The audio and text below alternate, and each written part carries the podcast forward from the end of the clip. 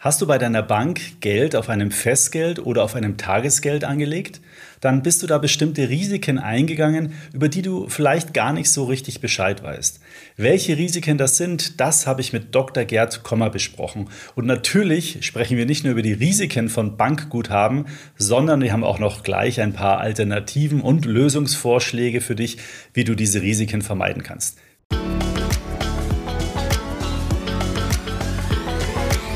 Ja, hallo Gerd, äh, schön, dass wir uns heute hier auf dem extra ETF-Kanal mal wieder über das Thema Geldanlage unterhalten können. Das Thema Zinsen ist ein großes Thema, was viele Anleger und Anlegerinnen gerade beschäftigt. Bevor wir einsteigen, möchte ich dir aber nochmal herzlichen Glückwunsch sagen, weil ich habe im Vorfeld mal nachgeschaut, ähm, euer oder äh, ja, euer, dein Gerd Kommer Multifaktor ETF, der hat jetzt die Schwelle von 100 Millionen Euro überschritten. Herzlichen Glückwunsch. Äh, danke, Markus, äh, für die Glückwünsche. Ja, wir freuen uns natürlich sehr. Den ETF gibt es jetzt dreieinhalb Monate und äh, die, das verwaltete Vermögen, die Assets under Management, sind jetzt in der Größenordnung, die du gerade genannt hast. Das ist etwas über dem, was wir uns gewünscht haben. Das ist also doppelt schön. Wir freuen uns, wir hoffen natürlich, dass sich diese Entwicklung fortsetzt. Auch renditemäßig liegen wir sehr erfreulich also das, was wir uns wünschen von dem Fonds äh, renditemäßig, das hat er bisher in diesen naturgemäß sehr kurzen dreieinhalb Monaten. Da, da sollte man jetzt nicht zu viel reininterpretieren. Das hat er aber bisher geliefert. Ja, wir haben ja auch schon gesagt bei unserem letzten Video, dass wir da jetzt dem Ganzen mal ein bisschen Zeit geben und dann machen wir noch mal ein extra Video und machen mal einen Performance-Vergleich und, und schauen ja. uns mal ein bisschen die Historie an. Aber heute soll es ja gar nicht um den Fonds gehen. Ich dachte mir, das ist nur äh, ein netter äh, Zufall, dass gerade jetzt die Schwelle so überschritten wurde. Deswegen wollte ich das kurz ansprechen. Heute geht es ja um das Thema Zinsen und ähm, du hast da kürzlich auch auf deinem Blog äh, ein Thema äh, veröffentlicht, wo es um die Risiken von, von Zinsanlagen geht, also vor allen Dingen im Fokus Bankguthaben. Und bevor wir da jetzt tiefer reingehen, was ist denn dein Eindruck? Warum investieren denn so viele Leute und die Deutschen, ich meine, das ist ja bekannt, ein Großteil des äh, Geldvermögens der Deutschen, um die 40 Prozent, sind in Bargeld und in, in Bankguthaben angelegt. Warum sind die Deutschen da so muffel, wenn es ums Thema Kapitalanlage geht und warum gerade ja, äh, Kontoguthaben? Also äh, sie sind tatsächlich Kapitalmarktmuffel im Unterschied zu sozusagen allen vergleichbaren Bevölkerungen, ob das Amerikaner sind oder Franzosen. Äh, eine einzige Antwort, einen einzigen Grund dafür gibt's nicht. Das hat äh, sicherlich äh, zehn verschiedene Gründe und da könnte man ein eigenes kleines Buch drüber schreiben. Ähm, ich nenne vielleicht einfach nur mal ein paar.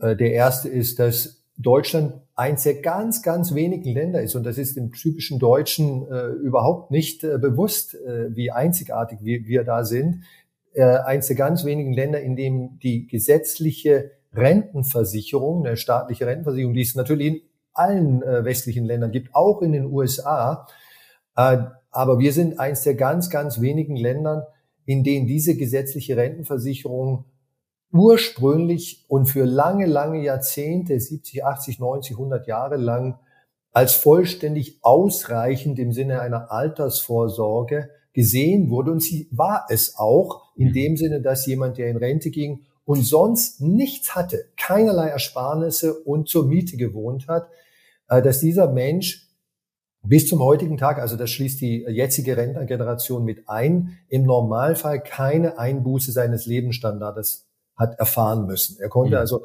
äh, übergehen von Berufstätigkeit in die Rente und hat eigentlich äh, seinen Lebensstandard äh, mit, mit ganz seltenen Ausnahmen als normaler Einzahler in die gesetzliche Rente nicht reduzieren müssen. Und das ist in anderen Ländern, in Großbritannien, in den USA, noch nie der Fall gewesen, noch nie, Ausrufezeichen. In Deutschland ist es für die künftigen Rentnergenerationen, also jetzt die Generationen, die in den nächsten Jahren erstmalig in die Rente gehen, auch nicht mehr der Fall. Also für die jetzigen ist es noch der Fall.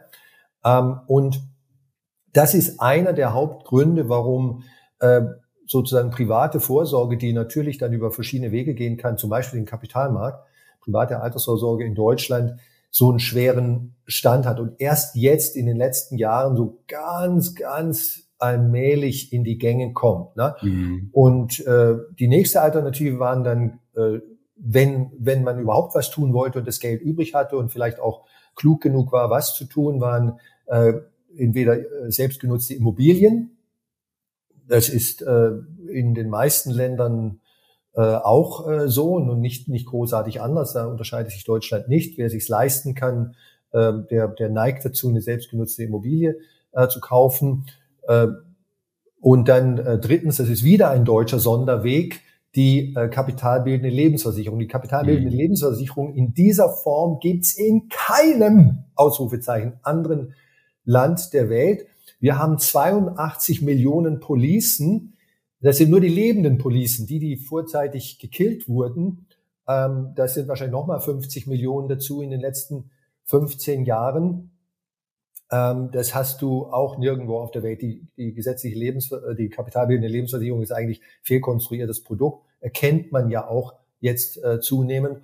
Und seit 2005 gibt es die früheren großen Steuervorteile nicht mehr, die die kapitalbildende Lebensversicherung mhm. hatte. Und dann ist eigentlich auch der letzte Mohikaner äh, irgendwann mal aufgewacht. Also ohne Steuervorteile äh, bringt das Ganze nichts. Also ähm, es sind, es sind äh, viele, viele äh, Gründe, da könnte man noch ein, ein paar mehr äh, nennen, so die deutsche Übervorsicht und, und Risikoaversion generell, die in anderen Ländern in der extremen Form nicht ausgeprägt ist, vor allem der, die Abneigung gegen Volatilität, gegen, gegen äh, Schwankungen, ähm, etc. etc. Ich glaube, jetzt mhm. habe ich genug äh, Gründe angeführt, es gibt aber noch mehr. Ja, man kann es so vielleicht ein bisschen zusammenfassen, dass so äh, ähm, der Bürger in einem in Watte gebauscht wurde, sage ich mal, ja, so bloß nicht groß sich mit irgendwelchen anderen Sachen beschäftigen. Rente reicht dir, kannst vielleicht noch eine Immobilie kaufen, weil da wohnst du drin, bist du im Alter mietfrei. Mhm. Ähm, und ja, ansonsten machst du eine schöne Versicherung, da kümmert sich die Versicherung dann um dich oh, ja. und ergänzt es noch, ja. Also so das Wohlfühlpaket. Aber das ist ja jetzt nicht mehr so. Und ähm, es sind andere Wege gefragt. Eine wäre der Kapitalmarkt. Und äh, in den vergangenen Jahren war das auch eigentlich quasi die einzige Möglichkeit, mal Immobilien außen vor gelassen, wie man irgendwie Rendite erzielen konnte. Jetzt sind die Zinsen aber wieder zurück. Ja, wir haben äh, im EONIA oder beziehungsweise in diesem Geldmarktsatz habe ich jetzt gerade nachgeschaut, der steht irgendwie bei 3,9 Prozent ähm, ähm, in, im Euroraum. Also die Zinsen sind wieder zurück. Man sieht bei jeder Bank irgendwelche Aktionen und da gibt's drei, da gibt's fünf äh, und so weiter. Also die überschlagen sich da momentan alle. Und das führt dazu, dass jetzt wieder Geld zur Seite gelegt wird, was ja grundsätzlich mal gut ist, aber halt auch ein Festgeld oder ein Tagesgeld, auch mit Zins aber dabei entstehen wieder neue Probleme, die vielen sich nicht bewusst sind. Welche sind denn das zum Beispiel? Ähm, genau, also das Hauptthema bei äh, Tagesgeldern und schlussendlich auch Festgeldern oder Bankguthaben im Allgemeinen, ne, verzinslichen und unverzinslichen Bankguthaben, ist, dass bei einem Bankguthaben der Einleger, also der Sparer, ist, ist äh, kurioserweise ein Kreditgeber. Er gibt der Bank einen Kredit. Ähm, mhm. Es ist also zivilrechtlich äh, so eine Art Kreditvertrag und der Schuldner ist die Bank. Ich bin der Gläubiger als Einleger, der Schuldner ist die Bank. Und diese Schuldnerbanken sind leider, leider sehr fragile, ökonomisch fragile Gebilde. Das heißt also, eine Bank kann pleite gehen. Und wenn sie pleite geht, kann sie unter Umständen das Geld, das sie mir schuldet, also meine Einlage, mein Tagesgeld, mein Festgeld, mein Sparbuchguthaben oder mein Girokontoguthaben nicht mehr zurückzahlen. Und das, worüber ich jetzt spreche, sozusagen im Prinzip, das ist leider nicht nur Theorie. Es wäre ja mhm. schön, wenn es nur Theorie wäre. Ähm, Bankpleiten, also formale Konkurse, aber auch de facto Bankpleiten, also wenn eine Bank sozusagen insolvent wird, aber bevor sie formal Konkurs anmeldet von von irgendeiner dritten Partei, dem Staat oder einer anderen wettbewerblichen Bank, äh, Konkurrentin äh, quasi gerettet wird, dann ist das ja auch eine Pleite, aber äh, es kommt nicht zum formalen Konkurs. Also wenn ich jetzt von Pleite spreche, meine ich formale Konkurse und diese mhm. de facto äh, Pleiten und Konkurse, dass äh, solche Pleiten sehr häufig vorkommen, historisch unglaublich häufig. Und ich, ich finde es bizarr, dass ähm, die, die 80 plus Millionen Bundesbürger, die es gibt, die ja, soweit sie Erwachsene sind, alle ein Bankkonto haben, ähm, äh, dass, dass das Risiko überhaupt nicht wahrgenommen wird. Ne? Also dass ähm, äh, dass äh, da so eine Nonchalance, eine, eine Gleichgültigkeit, ein Unwissen, ich weiß gar nicht, wie man es am besten bezeichnen sollte, gegenüber dem Risiko besteht, dass derjenige, der mir hier Geld schuldet, nämlich in Höhe meines Bankguthabens, dass dieser, dass diese Institution pleite gehen könnte. Und ähm, ich rede hier nicht von, von grauer Theorie. Vor 15 Jahren, 2008 äh, und die folgenden drei Jahre, vier Jahre, hatten wir eine gigantische weltweite Bankenkrise. In Deutschland mhm. sind 15 große, mittelgroße Banken pleite gegangen. Die Commerzbank war die zweitgrößte Bank damals, äh, wurde verstaatlicht. Äh, die Hypo Real Estate war die größte Immobilienbank.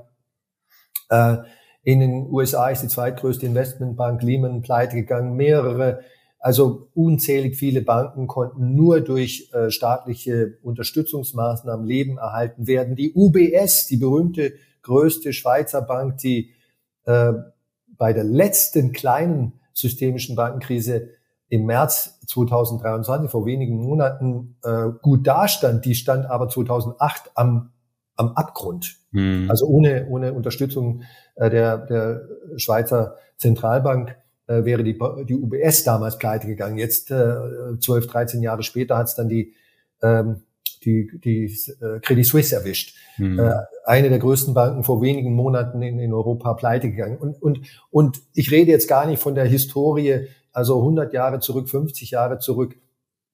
Äh, auch ganz normale Bankkonkurse, die Greensill Bank, äh, das äh, der man vielleicht auch noch dem einen oder anderen in Erinnerung vor wenigen Jahren äh, ist pleite gegangen. Äh, Im Kontext von, äh, von dem Ukraine-Krieg ist die VTB, ist eine russische Bank, die in, in Deutschland einen Ableger hat, die VTB Europe pleite gegangen. Äh, also, also Bankenkonkurse sind normal. Sie sind normal wie Erdbeben. Erdbeben sind eine normale Erscheinung auf diesem Planeten, die allerdings selten mhm. ist. Das macht sie aber nicht sozusagen unmöglich. Und ein kluger Mensch äh, wenn er in irgendeinem Gebiet äh, lebt, äh, in dem im Grundsatz äh, Erdbeben äh, stattfinden können, bereitet sich darauf vor. Zum Beispiel, indem man halt Erdbeben sicher baut ne? oder eine Versicherung hat und so weiter. Und das äh, finde ich so bizarr, dass äh, obwohl das Bankenrisiko, Bankenkonkursrisiko eindeutig besteht, also das ist überhaupt kein Zweifel, dass, dass das so gut wie niemand in Deutschland auf dem Schirm hat. Ja, ich glaube zum einen, weil die Anleger halt da oder die Kunden ein großes Vertrauen haben, dass die Bank sinnvoll wirtschaftet ähm, und das dann vielleicht ausblenden. Und vielleicht ein anderes Argument ähm, ist ja von der Regierung quasi auch gegeben worden, die Einlagen sind sicher. Ja, also sprich, ähm, ich, man hat es ja auch bei der Commerzbank gesehen, weil du es gerade angesprochen hast, wenn es dann wirklich mal systemrelevant wird, dann springt der Staat ein und, und unterstützt, sofern es nicht ein Wettbewerber tut. Ich glaube, bei der Hypobank war es ja auch so, oder? Die hat sich doch im Immobilienbereich so ein bisschen verspekuliert und ist dann von der Vereinsbank äh, gekauft worden oder die haben fusioniert vorher. So war es genau, äh, Anfang der Nullerjahre und dann später wurde die Hypo Real Estate, äh, äh, also die Immobilienabteilung von der, von der Hypo Vereinsbank abgespaltet. Ich mhm. bin ja sogar später dann ab 2006 bei der Hypo Real Estate selber äh, berufstätig gewesen. Mhm. Das ist, äh, wie vorhin erwähnt, dann zwei Jahre später im Kontext von Lehman aufgrund wieder von Immobilienfehlspekulationen und einer äh, schwachsinnigen Fusion äh, mit der Depfa Bank, der irischen Depfa Bank, pleite gegangen. Äh, ja, also zum, zurück zum Punkt. In der Tat, in den allermeisten Bankpleiten, sowohl Individualpleiten als auch äh, Pleiten im Kontext von systemischen Bankenkrisen, wie, wie der großen systemischen Bankenkrise vor 15 Jahren oder der kleinen Anfang dieses Jahres, in den aller, allermeisten Fällen ist es so, dass der der Staat dann einspringt. Wir haben mhm. die gesetzliche Einlagensicherung. Äh, die meisten, die heute zuschauen werden, das kennen. Äh, vom Grundsatz her heißt das, dass äh, pro Bankkunde 100.000 Euro Guthaben vom Staat äh, sozusagen, sozusagen, da kommen wir gleich, müssen wir gleich noch drauf kommen, was ich mit sozusagen hier meine, mhm. äh, garantiert sind, also bis 100.000 Euro. Äh, ist ein Bankguthaben oder, oder ich kann ja auch mehrere Konten bei einer Bank haben, die werden dann zusammengerechnet, ähm, im Prinzip äh, sicher, im Prinzip. Mhm. Ja. Ähm, aber zwei Dinge, mehrere Dinge sind dabei relevant. Also erstens mal, was nicht sicher ist, im, nicht mal im Prinzip, ist alles, was über 100.000 Euro hinausgeht. Also wenn ich halt jetzt 120.000 Euro auf meinem Bankkonto hätte oder zwei Millionen, also 1,9 Millionen drüber, im zweiten Fall und im ersten Fall 20.000 äh, über der Einlagensicherungsgrenze, dann bin ich halt außerhalb des gesicherten Bereiches erstmal.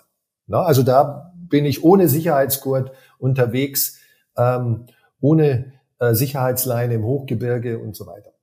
Aber vielleicht ganz kurz mal, ist es vielleicht, ich sage jetzt mal, ein bisschen konstruiertes Problem, weil natürlich der Millionär, der hat ein Problem, weil dann 900.000 Euro über dieser 100.000 Schwelle ist, aber so ein Durchschnittsbürger, der wird ja wahrscheinlich nur 10, 20, vielleicht 30.000 Euro Cash auf dem Konto haben und sonst hat er ja vielleicht auch noch ein bisschen Vermögen. Die haben, haben ja dann eigentlich gar kein Problem. Genau, also für den, du hast recht, also äh, ich habe mal irgendwo gelesen, 90 Prozent aller Konten in Deutschland, also Girokonten, Tagesgeldkonten, Festgeldkonten, haben ein Saldo von unter 100.000 Euro. Hm. 90 Prozent. Also ähm, entweder ein Saldo von 1000 Euro oder vielleicht sogar einen negativen Saldo, Saldo äh, aber jedenfalls äh, unter 100.000 Euro. Die, diese 90 Prozent der Bevölkerung, grob gesagt, Kontoinhaber und äh, Bevölkerung kann man nicht unbedingt gleichsetzen, weil manche Leute auch zwei Konten haben und so weiter. Aber, aber grob gesagt, 90 Prozent aller Kontoinhaber sind auf der sicheren Seite. Das ist richtig. Sie sind, sie sind im Prinzip auf der sicheren Seite. Ich komme, vielleicht sollte ich noch dazu sagen, eine die, die Einlagensicherung in der EU und auch in Deutschland, die seit 2015 besteht, ist keine staatliche Garantie. Mhm. Ist keine staatliche Garantie wie in den USA. In den USA ähm, gibt es die FDIC, Federal Deposit Insurance Corporation, die äh, jedem Bankkunden sozusagen 250.000 Dollar garantiert. Äh, das ist eine echte Garantie, eine echte Garantie. Also das ist sozusagen, da habe ich einen Rechtsanspruch drauf. Äh, vom Staat diese 250.000 Euro zu bekommen, äh, Dollar zu bekommen, wenn äh, meine eigene Bank äh, beziehungsweise die Konkursmasse das nicht hergibt im Falle mhm. eines Bankenkonkurses. So ist es in, in der EU nicht. Ähm, in der EU hat man diesen Anspruch von 100.000 bis zu 100.000 äh, Euro gegen ein äh, von den Banken selbst betriebenes privates Sicherungssystem. Das ist die, gegen dieses Sicherungssystem habe ich aus gesetzlichen Gründen einen Anspruch. Mhm. Aber es ist trotzdem ein Anspruch gegen ein privates System, nicht gegen den Staat. Mhm. Und der Staat wird sozusagen, weil ähm, das Einlagensicherungssystem, so wie wir es heute haben, existiert erst seit 2015, also so richtige Präzedenzfälle äh, haben wir nicht. Also ähm, der Staat wird wahrscheinlich dann, wenn dieses Sicherungssystem im Rahmen einer großen systemischen Krise nicht ausreichen würde, und es würde nicht ausreichen, äh, weil es, weil es äh, also wenn, wenn, wenn fünf große Banken gleichzeitig pleite gehen, äh, hat das das Geld nicht. Ne? Mhm. Dann wird der Staat ähm, mit sehr, sehr großer Wahrscheinlichkeit, obwohl es nicht muss, Ausrufezeichen, er muss es nicht tun, mhm. ja, äh, wird er diese 100.000 Euro pro Bank Kundekombination zur Verfügung stellen. Da habe ich auch keine Sorgen. Da habe ich auch mhm. keine Sorgen. Ne? Aber ich habe, ich persönlich würde niemals äh, mehr als 100.000 Euro auf einem Bank Konto äh, liegen lassen, weil ich über, weil ich bezüglich des überschießenden Betrages, da bin ich absolut nicht sehr zuversichtlich. Und ich kann das auch belegen in dem Sinne, dass ähm, in Deutschland gibt's ungefähr, äh, also alle Bankguthaben äh, aufgerechnet, zusammengerechnet, sind circa drei Billionen, europäische Billionen, also 3000 Milliarden äh, Euro äh, zusammengerechnet. So ja. groß wird das Bankensicherungssystem nicht sein. nicht ganz. Also das war jetzt Sarkasmus Bimmel an. Ja. Ähm, die, die, allein der deutsche Staatshaushalt, also alle äh, Gemeinden und, und, und bis zum Bund hoch, äh, das sind nur 2000 Milliarden, äh, mhm. wo er diese 2000 Milliarden, die im Jahr äh, ausgegeben werden vom Staat, die sind sowieso schon alles verplant für Beamtengehälter und Pensionen und äh, was halt der Staat so alles äh, finanziert und ausgeben muss äh, jedes, äh, jedes Jahr. Also aus dem laufenden Haushalt ist überhaupt keinerlei äh, Reserven und äh, die staatlichen Schulden sind ja auch schon so hoch, dass da eine nennenswerte Ausdehnung, also eine schuldenfinanzierte Bankenrettungsaktion, die, die äh, Tausende von Milliarden oder, oder, ja, oder jedenfalls äh, zig Milliarden äh, umfassen würde, die ist schon allein wegen der hohen Verschuldung äh, der meisten äh, Staaten in der EU vermutlich nicht drin. Mhm. Und, ähm, und wenn es überhaupt möglich wäre, dass der Staat, äh, sagen wir mal, Bankguthaben im Rahmen einer großen systemischen Bankenkrise äh, wirklich retten könnte, dann hätte der Staat ja schon längst eine Garantie ausgesprochen. Eine richtige Garantie, sozusagen. Mhm. Ähm, so äh, kein, also alle Bankguthaben werden vom Staat garantiert. Wenn der, wenn der Staat das täte, heute in Gestalt des Bundes von einer Äußerung von Bundeskanzler Scholz oder vielleicht sogar durch ein Gesetz, dann würden die, Rating, die Ratingagenturen äh, Moody's, äh, Standard Poor's, Fitch und wie die alle heißen, die Bonität des deutschen Staates sofort, das wäre aber jedem anderen Staat natürlich genau das Gleiche, mhm. äh, sofort sozusagen so weit runter raten, also ne, so, wir haben bisher ein Top-Rating im AAA, ähm, aber wenn der Staat jetzt sagen würde, wir garantieren alle Bankguthaben, obwohl das eigentlich nicht kann, ähm, äh, dann würden die würden diese Ratings auf auf irgendeine tiefe Note runterfallen müssen und das könnte entweder den Staatskonkurs, über den wir hier äh, sozusagen indirekt reden, überhaupt erst auslösen, mhm. ähm, äh, weil weil alle Staatsanleihen, die bereits kursieren, ähm, äh, die würden dann im Kurs dramatisch fallen dramatisch fallen. Äh, die ganzen Versicherungen, Pensionsfonds, Privatleute, die diese Staatsanleihen Anleihen halten, die hätten plötzlich enorme Verluste in ihren Depots. Und die Zinsen, äh, die der Staat äh, für seine künftigen Anleihen zahlen muss, die würden in die Höhe schnellen mhm. ähm, und damit sozusagen den, die, die staatliche äh, Finanzkraft dann auch überfordern. Also, also lange Rede, kurzer Sinn, äh, es ist faktisch ökonomisch unmöglich, dass ein Staat, ob der jetzt Liechtenstein heißt oder Deutschland oder USA oder Schweiz, äh, sämtliche Bankguthaben garantiert. Es ist nicht möglich. Ja? Und deswegen sollte man sein Schicksal als Bankkunde nicht herausfordern. Ähm, und innerhalb dieser 100.000 Euro Grenze, die ist vielleicht noch realistisch, bleiben. Ähm, da hat sich der Staat auch irgendwie committed. Aber alles drüber hinaus, das ist, ähm, das ist sozusagen Casino. Ähm, mhm. Und das braucht es nicht, weil es ja eine bessere Alternative gibt. Mhm. Ja, da will ich gleich drauf äh, zurückkommen. Also jetzt gibt's ja verschiedene Situationen. Ja, ich, ich habe heute Geld und vielleicht, vielleicht habe ich ein größeres Portfolio, verkauf mal was und dann liegen vielleicht mal mehr als 100.000 Euro auf dem Konto. Das kann ich ja nicht sofort wieder irgendwie weginvestieren im Zweifelsfall. Also so kurzfristiges Parken wird, da wird man nicht drum rumkommen. Aber wenn es dann halt länger strategisch ist, dann sollte man halt sehr genau überlegen, wie man investiert und dann vielleicht eine Alternative, die wir jetzt gleich besprechen, angehen, oder? Oder wie siehst du das? Genau so, so ist es. Also wenn, wenn, wenn du äh, ein schönes Häuschen von deiner Oma erbst, und äh, das ist, sagen wir mal, 500.000 Euro wert. Und dann verkaufst du das, weil du da damit nichts anfangen kannst mit dem Häuschen. Und dann hast du erstmal 500.000 Euro auf dem, auf dem Konto liegen. Das ist ja klar. Also, ähm, und du wirst jetzt nicht im Normalfall dann diese 500.000 Euro, weil der Komma jetzt sagt, oh je, Banken sind nicht sicher, am nächsten Tag gleich wegverfügen. Aber es geht sofort in Bitcoin. Das, das wird sofort in Bitcoin investiert. Ja. Das ist natürlich eine gute Idee, ja. ähm, also Sarkasmus bimmel an.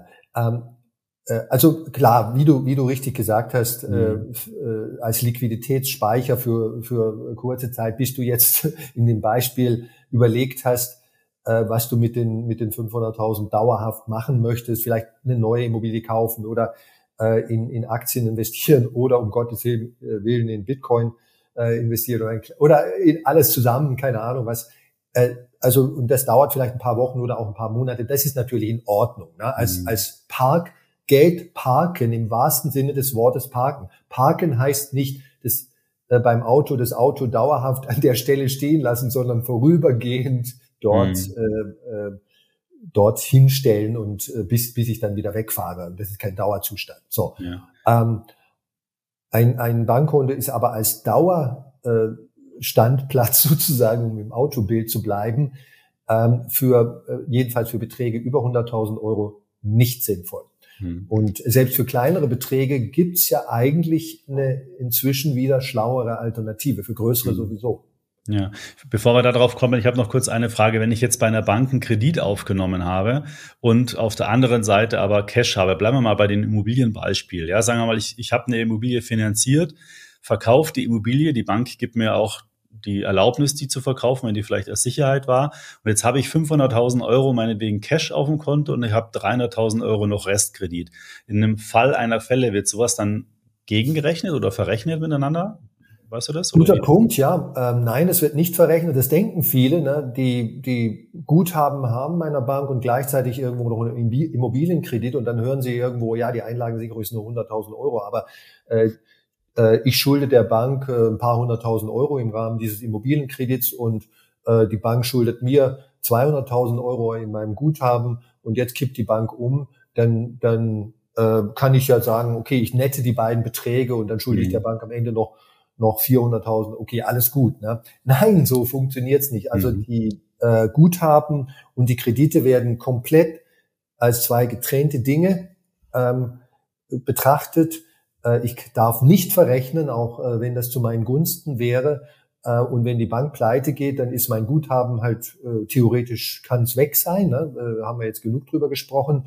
Ähm, aber den Kredit, ähm, den, also wenn ich das Guthaben nicht mehr sehe, kann ich schuldig der Bank deswegen auf der Kreditseite nicht weniger.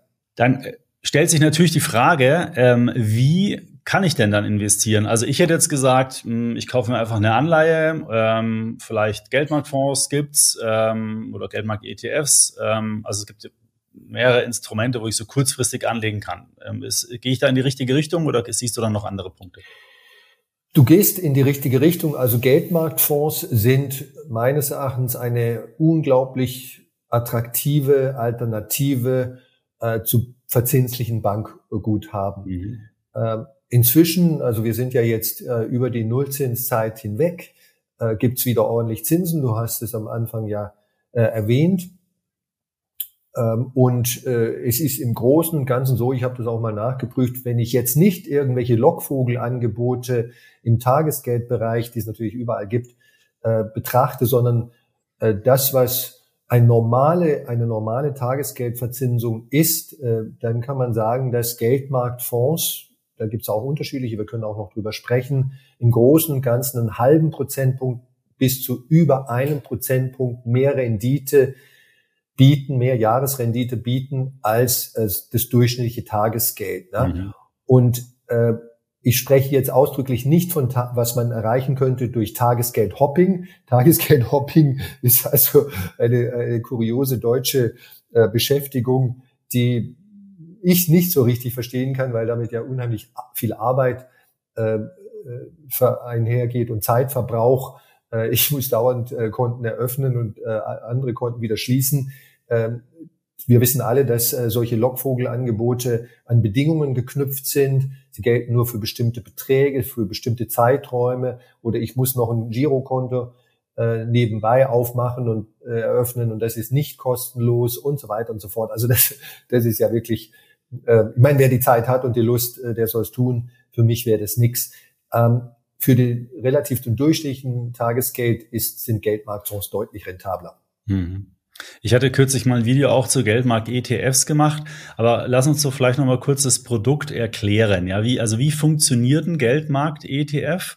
Ähm, was oder Fonds ist ja wahrscheinlich dann im Endeffekt das gleiche, ob jetzt börsengehandelt ist oder, oder nur einmal am Tag, spielt ja eigentlich keine Rolle. Also bleiben wir mal beim Begriff Geldmarktfonds. Was passiert da im Fonds eigentlich genau? Also was wird da gekauft und, und wie funktioniert das?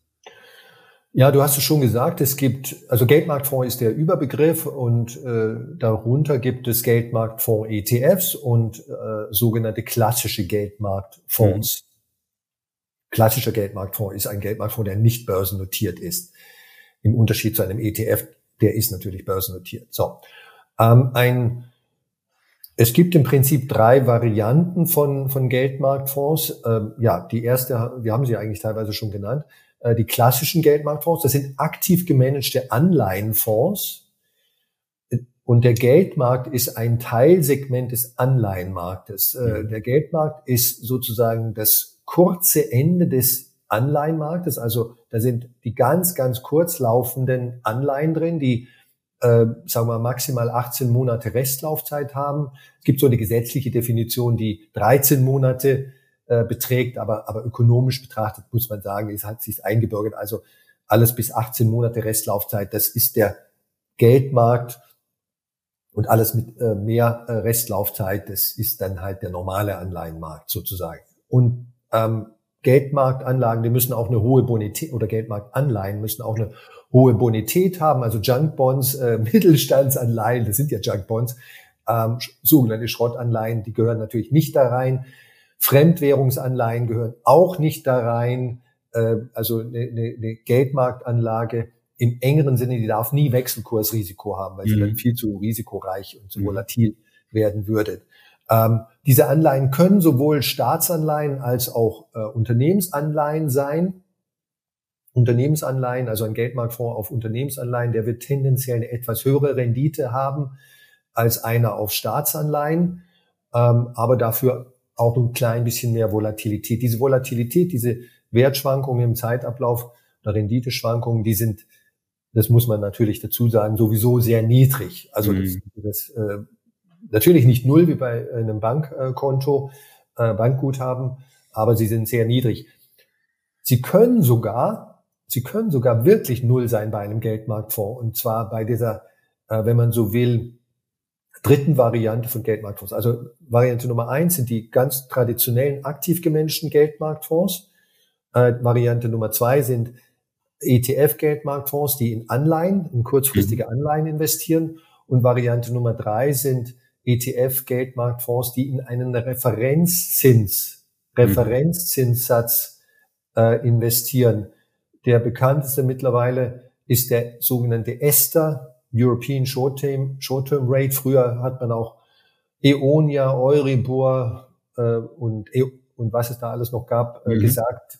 Äh, teilweise sind diese alten Sätze äh, abgeschafft worden äh, aus regulatorischen Gründen. Ist aber wurscht. Im Grunde genommen sind es alles die gleichen äh, kurzfristigen mhm.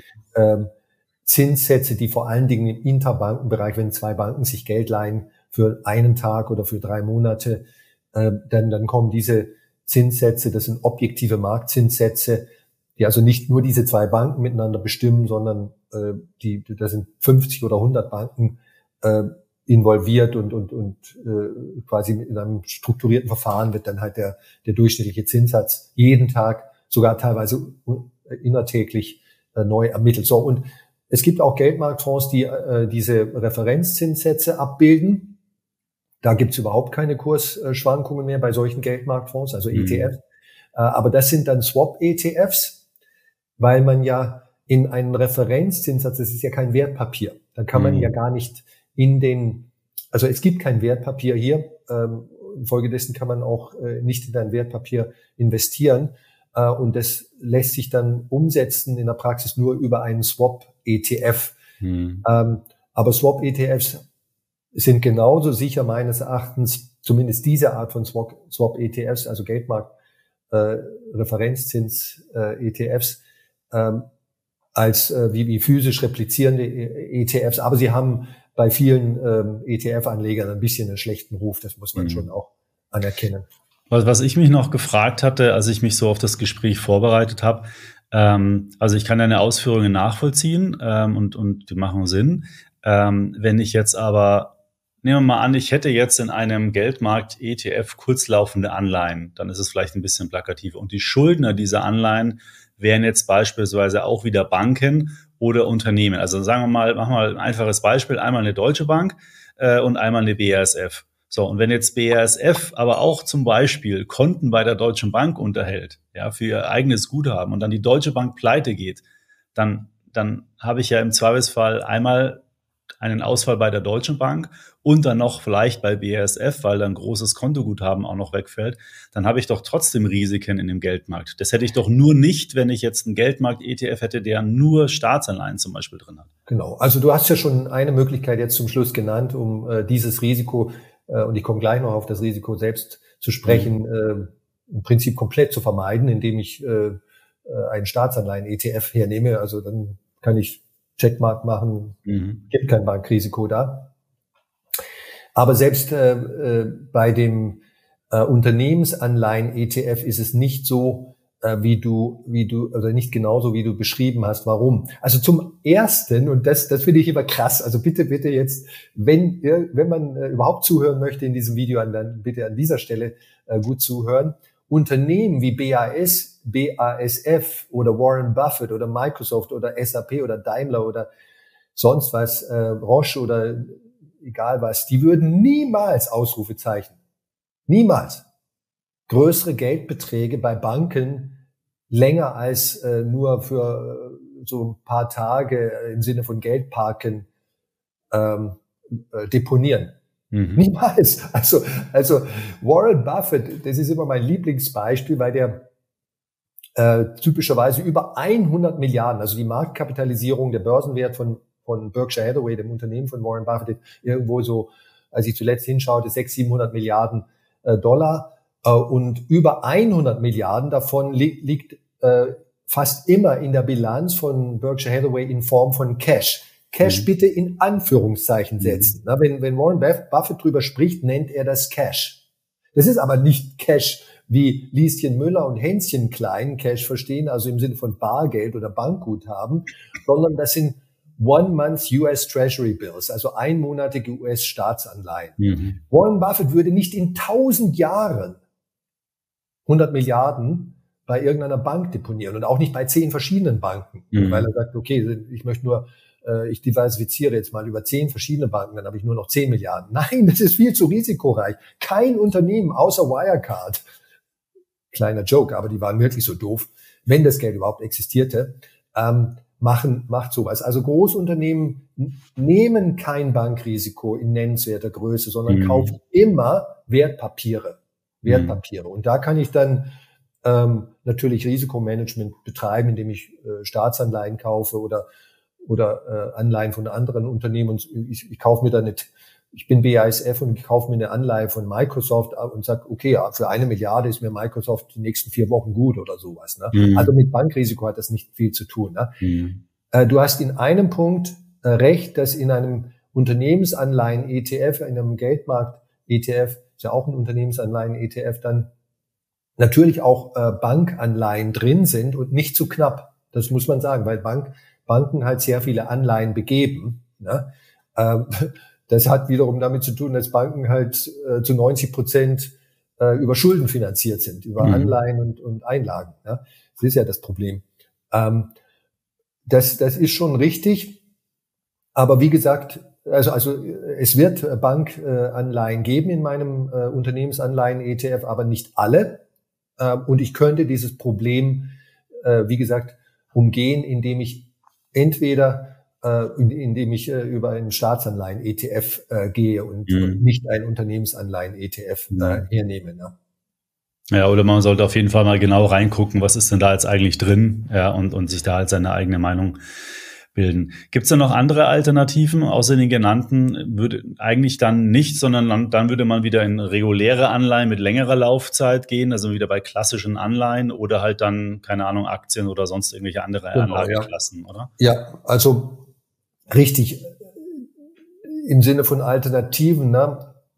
Also ich bin überhaupt kein Freund davon. Ich bin ein großer Freund von Anleihen. Anleihen sind eine absolut legitime und unglaublich mhm. wichtige Anlageklasse, Assetklasse. Und ich finde es absolut bizarr, dass die Deutschen ähm, in diesem Land im Unterschied wieder zu den Amerikanern, den Briten, äh, den Japanern, den äh, Franzosen und den Italienern alle äh, irgendwie so fremdeln mit Anleihen. Ne? Also Dirk Müller, der große Experte, hat mal vor Jahren gesagt, Anleihen, sowas fasse ich nicht mal mit der Kneifzange an. Mhm. Also wirklich.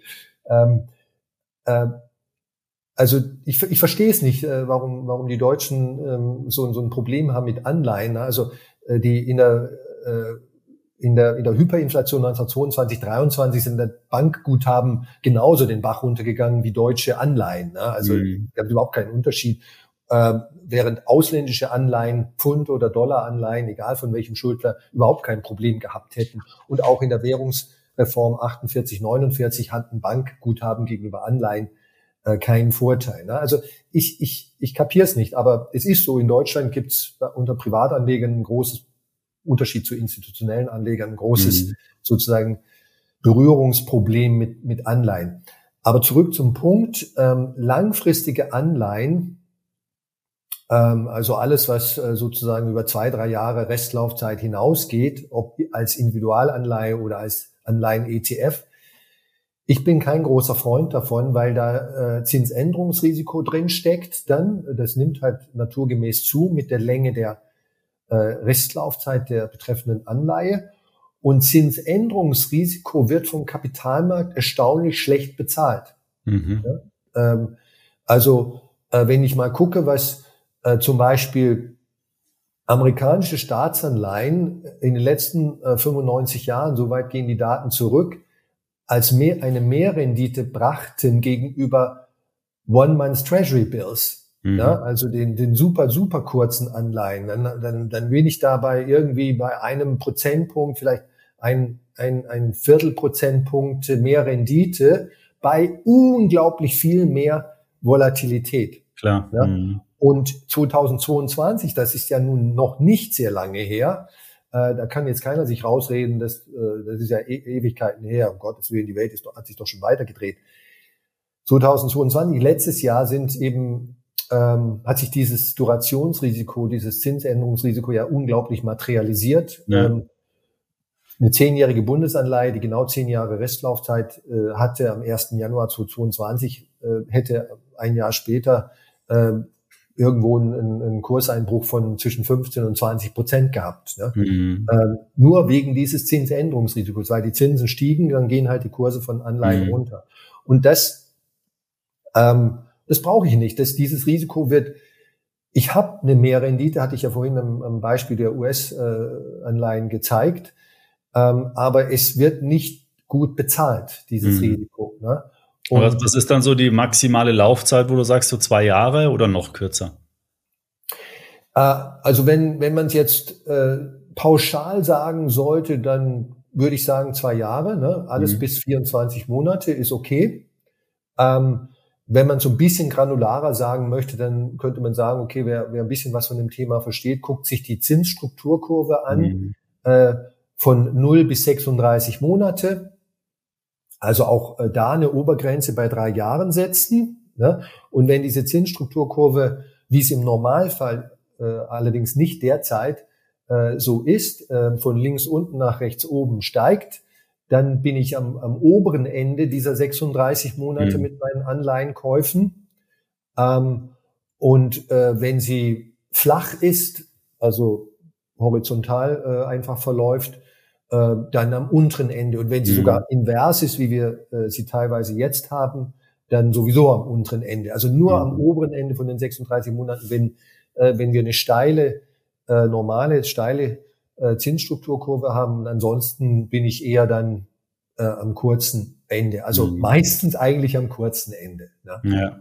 Ja, momentan ist es so, ja, dass so bis so ein, eineinhalb Jahre, glaube ich, gibt es den höchsten Zins im Euroraum ja. bei Staatsanleihen und dann fällt es ab und im Zehnjahresbereich ist es, ich weiß nicht, ob das ein knappes Prozent sogar niedriger als genau, jetzt im ja. kurzfristigen ja. Bereich. Allerdings hat sich die Zinsstrukturkurve, die also derzeit eben diese kuriose Form hat, also mhm. zuerst ansteigen und dann fallend, also weitgehend eine inverse Zinsstrukturkurve, äh, äh, das hat sich schon etwas abgemildert. Ne? Die war mhm. viel inverser noch vor, vor sechs Monaten. Also am langen Ende steigen die Zinsen äh, stärker, sind sie stärker gestiegen als am mhm. kurzen Ende. Und deswegen ist die Zinsstrukturkurve zwar immer noch teilweise mhm. invers, aber nicht mehr so stark invers. Und, äh, mit anderen Worten, wir bewegen uns da äh, sozusagen in Richtung Normalisierung. Ähm, und ich denke, äh, dass äh, die immer noch teilweise negativen Realzinsen, ähm, vor allem am, am, am kurzen Ende für Staatsanleihen und Unternehmensanleihen, das wird sich auch ähm, in ein, zwei Jahren wird das vorbei sein. Mit anderen Worten, wir werden leicht positive Realzinsen haben am kurzen Ende und am langen Ende leicht noch ein bisschen stärker äh, positive Realzinsen. Mhm. Aber glaubst du jetzt, dass die Zinsen dann steigen oder dass die Inflationsrate so weit wieder runterkommt, dass wir dann da positive Realzinsen kriegen? Äh, ja, gute, äh, guter Einwand beziehungsweise gute Rückfrage. Äh, ich glaube, die Inflation wird weiter sinken, äh, so wie sie es auch in den letzten sechs bis acht Monaten getan hat, aufgrund der Zentralbankmaßnahmen, mhm. also äh, restriktive Geldpolitik.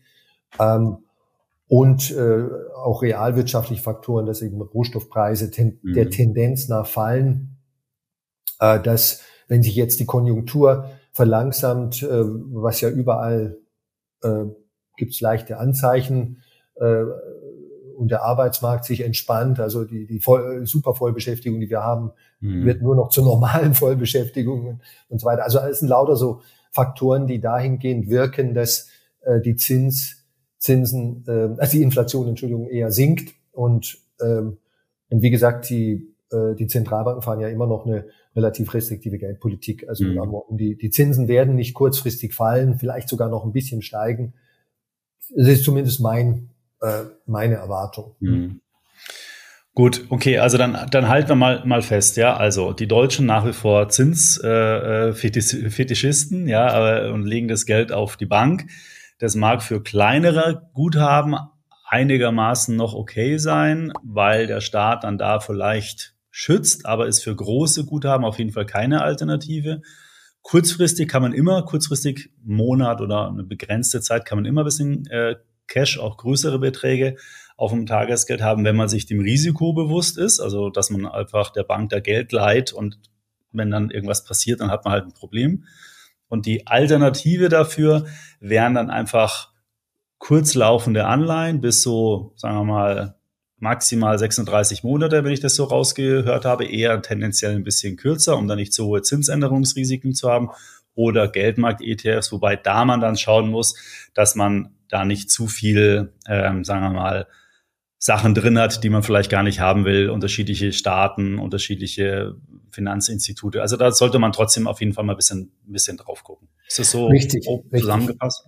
Gut ja, zusammengefasst. wunderbar zusammengefasst. Ne? Ich würde nur noch einen einzigen kleinen Punkt, eine kleine Geschichte ergänzen. Ne? Ähm, äh, immer wieder äh, höre ich so abfällige Bemerkungen nämlich im Internet oder teilweise äh, bei YouTube-Kommentaren, wenn das Stichwort Staatsanleihen und, und sicher, sichere äh, sichere Anlagen, also dann äh, Staatsanleihen kommt und dann kommen irgendwelche Leute so im Empörungsmodus, den, der ja seit ein paar Jahren besonders populär ist. Staatsanleihen, äh, sicher, lust, äh, lustig, ne, so mhm. äh, als, als Sarkasmus.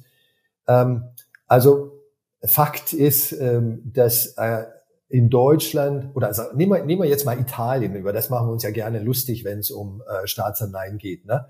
Ähm, also jede italienische Staatsanleihe ist natürlich viel sicherer, viel sicherer als ein Guthaben bei einer italienischen Bank. Mhm. Also, also wer die Logik nicht kapiert hat, äh, Entschuldigung, ja, äh, zurück auf äh, losgehen bitte und in der ersten Klasse starten oder sowas. Ne? Mhm. Ne? Weil äh, eine Bank äh, kann bekanntlich pleite gehen, haben wir ja jetzt äh, umfassend äh, besprochen. Und wenn es einen gibt, der diese Bank und ihre Einleger dann rettet, ist es der Staat.